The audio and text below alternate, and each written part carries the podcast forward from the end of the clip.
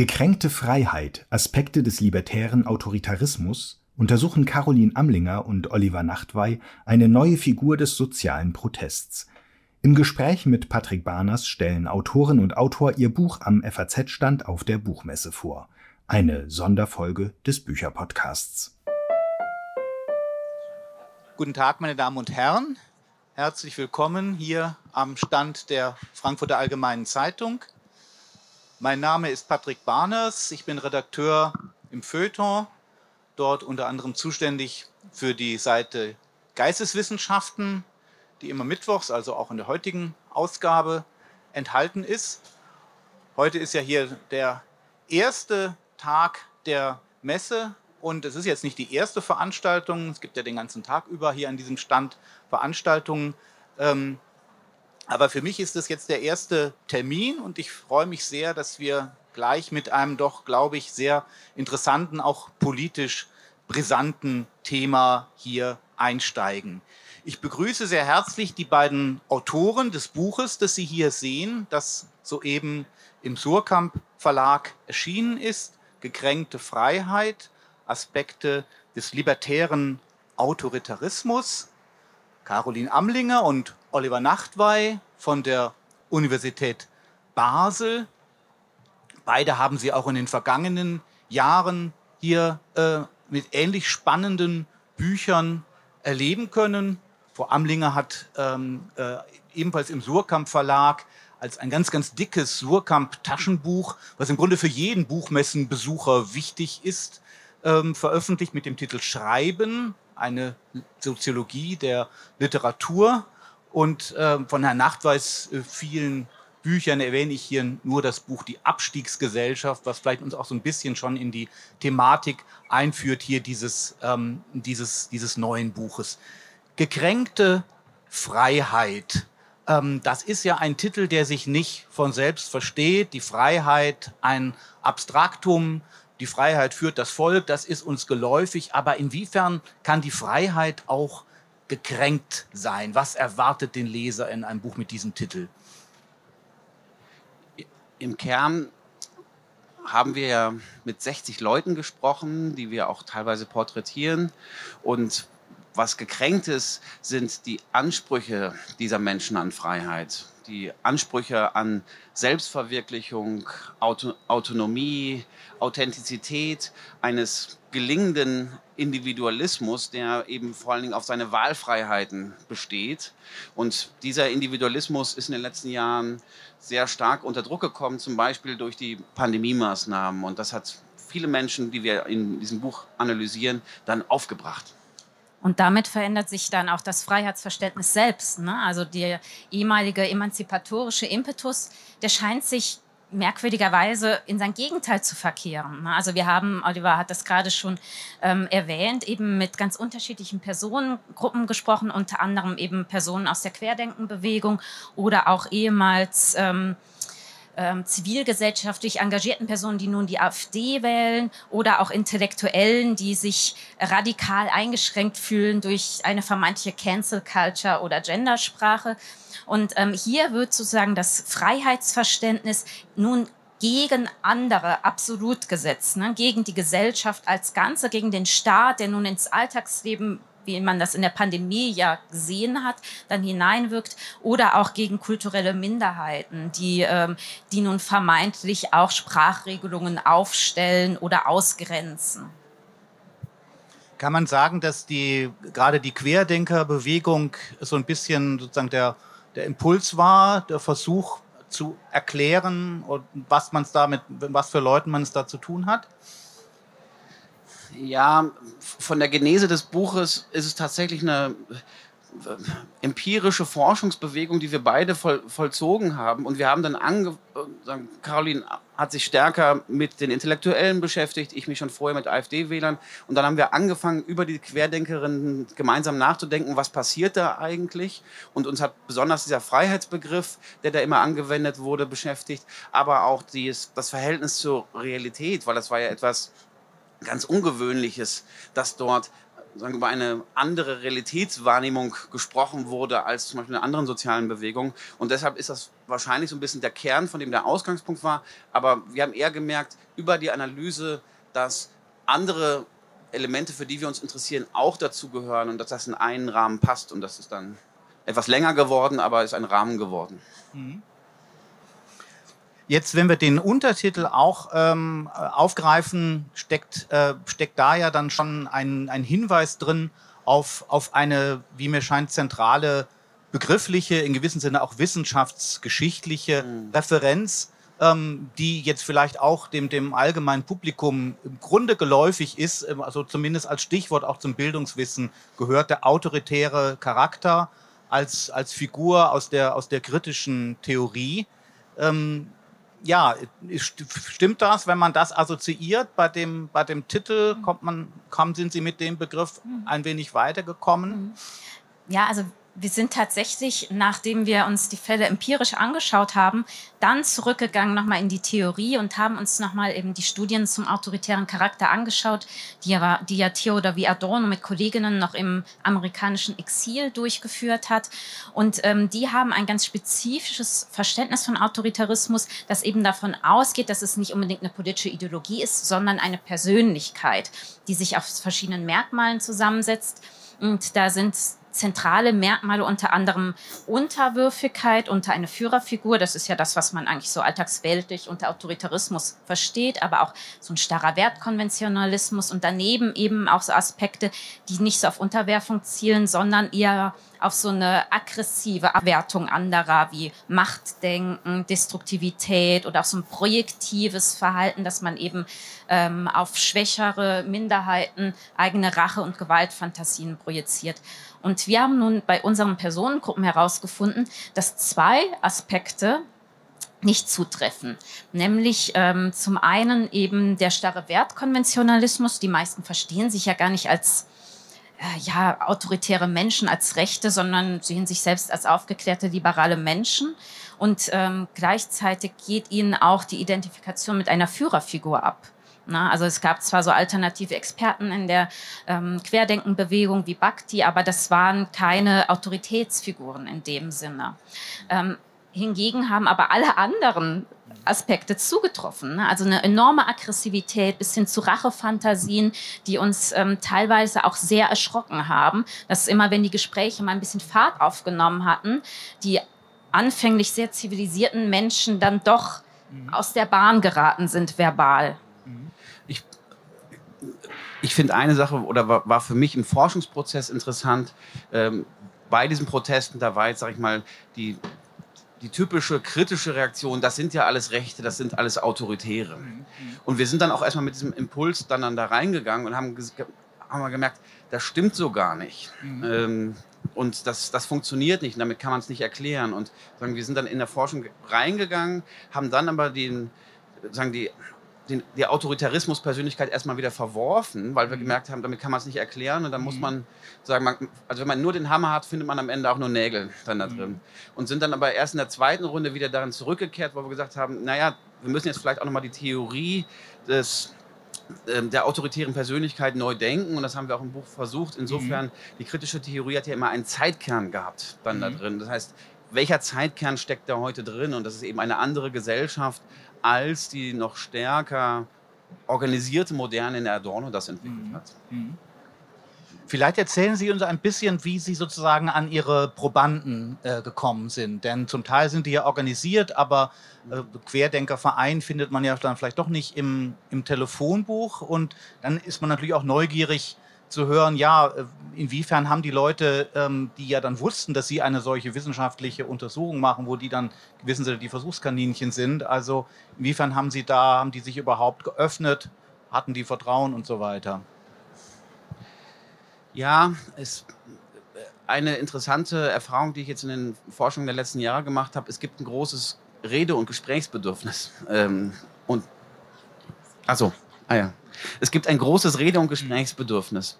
Ähm, und heißt aber auch, da ist ein Selektionsbias drin. Also wir sagen, wir, wir erfassen nicht alle. Wir erfassen zum Beispiel nicht, würde ich jetzt sagen, mal die wirklichen Rechtsextremen, die auch in dieser Bewegung drin sind, sondern wir erfassen diejenigen, die eher sogar eloquent aus sozialen Bewegungen geprägt sind und dann, wir nennen das so, diesen Drift haben. Aber wir sind zum Beispiel dazu gekommen, wir haben uns am Anfang alle Twitter, ähm, alle Telegram-Gruppen, weil das das zentrale Organisationsmerkmal, die haben wir strukturiert und nach bestimmten Kriterien beurteilt mhm. und haben dann einen Link zu einem Online-Survey kreiert, die wir dann in all diese Gruppen, wo wir sagen konnten, das sind jetzt spezifische Telegram, ach, äh, Querdenkergruppen hineingepostet und dann haben Leute an dieser Studie teilgenommen und konnten dann aber uns ihre E-Mail-Adresse hinterlassen. Und wir haben dann diese Leute nach bestimmten Kriterien dann nochmal angeschrieben, ob sie auch bereit wären ähm, für ein längeres Interview.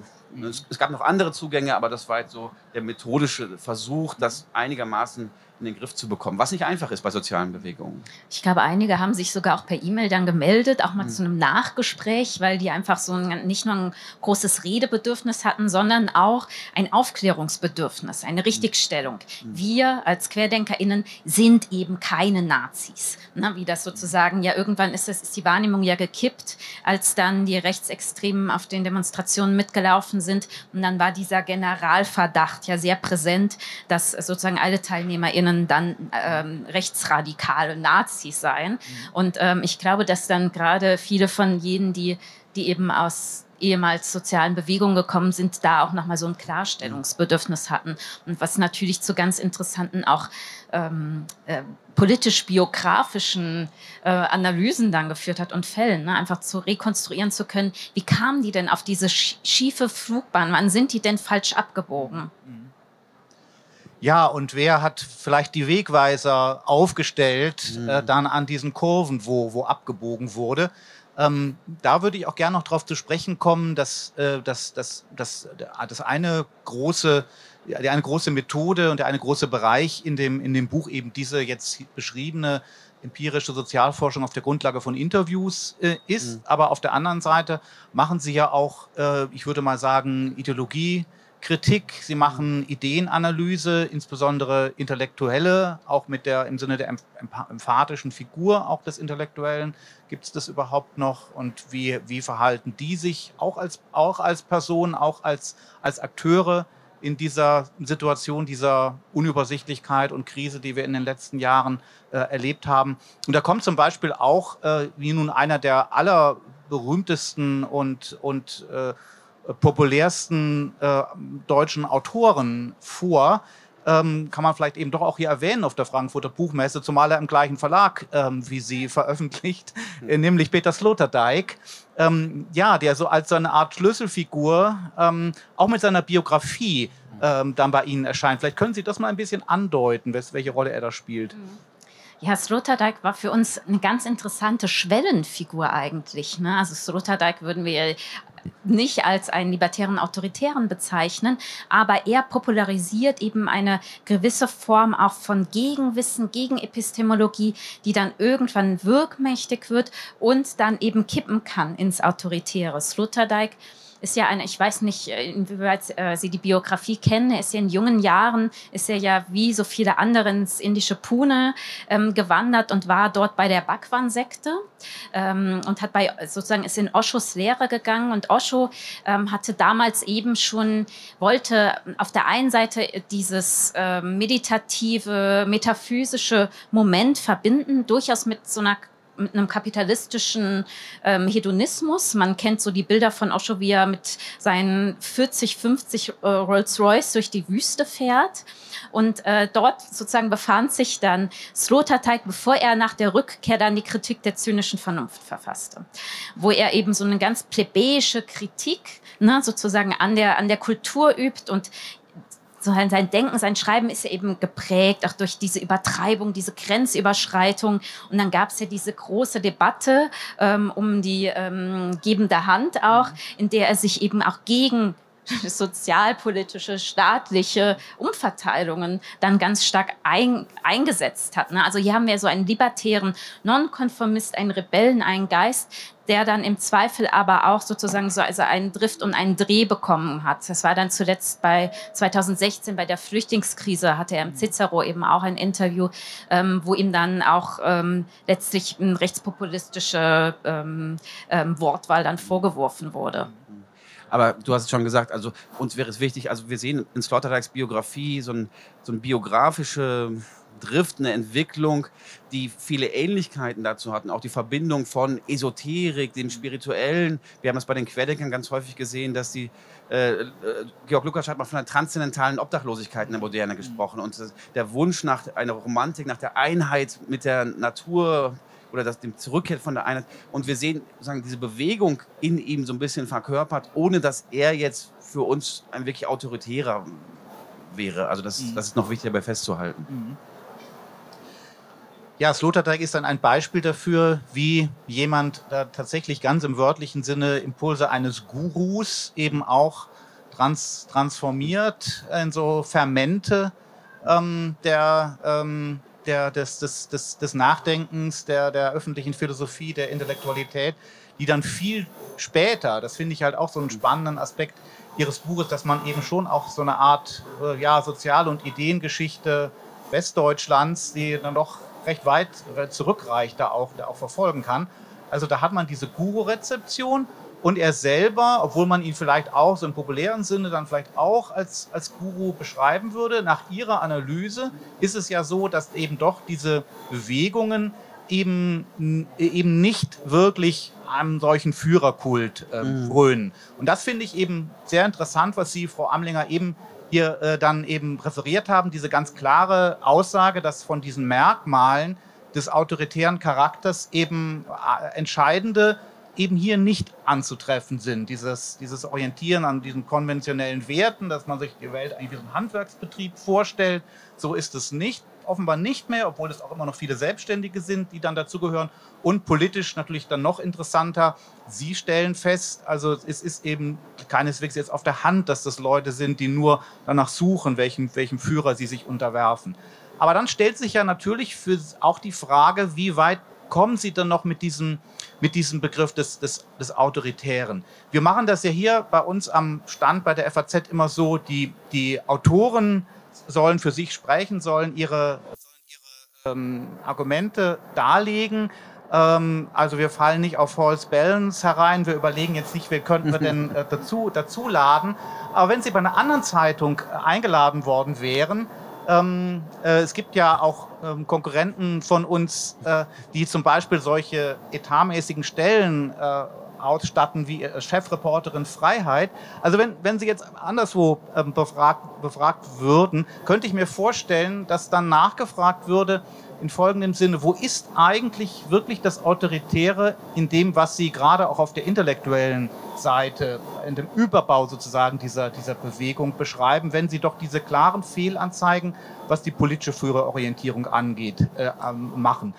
Könnte man nicht sagen, was Sie beschreiben, ist ein radikal individualistischer Liberalismus, der auch was Robustes hat in der Vertretung seiner Positionen, aber das Autoritäre ähm, findet man eben doch so ganz offensichtlich nicht. Da bin ich mir manchmal nicht so ganz sicher.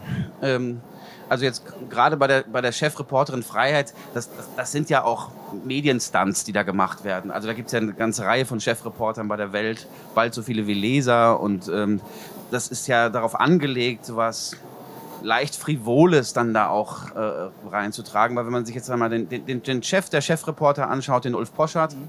ähm, der ist jetzt eigentlich, der, der, ist jetzt das, was Sie beschreiben. Der ist ja eigentlich so ein, so ein klassischer Libertärer ge gewesen. Aber man sieht auch in den letzten Wochen dann doch so ein bisschen bei ihm diesen, ähm, diesen Drift. Also sagen ja, wenn man, wenn Sie ihn bei Twitter verfolgen, dann sehen Sie immer, jetzt hat man dieses sozusagen, er macht mal Herzchen, jetzt sozusagen äh, findet er Wolfgang Port und die marxistische Gruppe, wo es, also sagen, er findet eigentlich alles gut, was Linksliberale aufregen könnte. Das ist sozusagen seine Freude. Mhm. Aber es, aber aber es zieht jetzt doch was deutlich aggressiveres rein, als dann mich mal die, die, die Klimaleute mal sozusagen sein, sein, sein Auto blockiert haben an seiner Straße. Also da, da, da, da hat er so richtig gesagt, alle Leute, die das jetzt, da ist er richtig nicht, nicht nur persönlich sauer geworden, sondern hochaggressiv gegen diese Leute selbst und ist jetzt bei Twitter immer, alle, die die wegtragen, das ist, das ist super, das, das, das befürwortet er. Und dieses, sagen, das, das Genussvolle da drin, der, der Abwertung der politischen Gegner. Also für mich, der, also sagen, der, der klassische wirkliche Liberale oder Libertäre würde ja darauf bestehen, zu sagen, ich will meine Freiheitsrechte mhm. haben. Und das, das Autoritäre ist das, das Projektive, das, das Hineininterpretieren des anderen, das, mhm. der Genuss ähm, in, der Ab, in, der, in der Abwertung, der, äh, sagen, das, das, äh, und das, das Feindbild, das, das ist auch bei den Adorno, zum Beispiel bei, bei dem Syndrom, das Feindbild der Intrazeption, also sozusagen der, das, das Feindbild der, der Sensibilität, sagen, das, das hasst er. Und deshalb sozusagen sieht man selbst am Porsche, der eigentlich gar nicht so angelegt war, aber man sieht es jetzt dann doch, sozusagen dieses, diese Abwehr von allen Genderfragen, das finden sie wirklich schlimm. Und da sieht man dann doch das, sozusagen das, äh, das Autoritäre. Und ich habe mir letzte Woche nochmal durch Zufall wirklich den, den Fragebogen für die F-Skala an, ähm, angeschaut. Und Adorno und Co. waren da wirklich durchaus hellsichtig. Also da ist schon wirklich Sexualität, ähm, sagen Hybridität, aber auch Astrologie. Das ist da eigentlich alles schon drin vorhanden, aber diese Merkmale fehlen. Ja, man hat eigentlich auch ganz gut gesehen ähm, bei den ersten Reaktionen auf unser Buch bei Twitter, ähm, dass die Libertären da nicht nur großen Anstoß hatten und Ambiguitätsprobleme, ähm, sondern ähm, dass der Diskurs über das Buch sehr schnell gekippt ist ähm, eben in die aggressive Anfeindung, in Faschismusvorwürfe, Diktaturvorwürfe, Elitenfeindlichkeit, natürlich auch immer dann sozusagen Abwertung, ne, Gender als Genderfragen. Ne? gegen also, dich vor? Gegen mich natürlich, ne? sozusagen du wurdest als Schweizer Professor vor allen Dingen abgewertet und ich als Frau. Also es ist sozusagen auch interessant als, als AutorInnen zu sehen, ähm, und gleichzeitig Soziologinnen, äh, wie das Buch dann wirkt und dass es genau diese Affekte, diese regressiven Affekte freisetzt, die wir hier beschrieben haben. Mhm. Nur der Titel des Buches alleine. Ne? Also da sieht man sozusagen, wie es da auch dann, wie da, wie schnell ein, eine autoritäre Drift entstehen kann. Die sind eben jetzt gekränkt von Ihnen. ja, also äh, am Ende war es ein bisschen unangenehm, aber am Anfang habe ich gedacht, oder war ich überrascht, wie gut dann unser Titel performativ unsere These bestätigt hat. Also sagen, wir haben über gekränkte Freiheit gesprochen und diesen libertären Autoritarismus. Sie haben gesagt, das, das ist ein Widerspruch, ein Libertärer kann nicht autoritär sein und haben dann wirklich sehr gekränkt reagiert. Ich würde vielleicht gerne zum, zum Schluss versuchen, sie sozusagen zu ver, ver, verleiten, natürlich jenseits ihrer, ihrer fachwissenschaftlichen Kompetenz, ähm, vielleicht eine, eine, eine Art von politischer Einschätzung abzugeben zu der Frage ähm, sozusagen, wie ihre Analyse, also eine äh, sozialpsychologische Analyse, die, wie Sie es jetzt auch uns hier erläutert haben, ja sehr stark bei den, bei den Einzelnen ansetzt, auch Kompensationsmechanismen, Sinnfindungsmechanismen, transzendentales Obdach wird dann eben doch wieder aus eigener Kraft gezimmert, etc. etc. Ähm, wie also vielleicht auch die, die, die Leistungskraft und Evidenz eines solchen sozialpsychologischen beim Individuum ansetzenden Ansatzes, wie, welche Verbindung man ziehen kann zu der Frage, wie sieht es eigentlich mit den politischen Wirkungschancen dieser Leute und dieser Bewegungen aus. Denn ich muss zugeben, am Anfang der Pandemie zum Beispiel hatte ich noch gedacht, äh, das könnte durchaus sein, dass die Gesellschaft hier so durcheinander gewirbelt wird, dass wir eine Neugruppierung im Parteiensystem äh, haben und, äh, und es das wirklich eine äh, im System dann wirksam werdende Kraft aus dieser Richtung geben wird. Ähm, das ist aber ja nicht der Fall gewesen und hat das möglicherweise auch was zu tun mit diesen sozusagen psychischen Strukturen, die Sie da freilegen?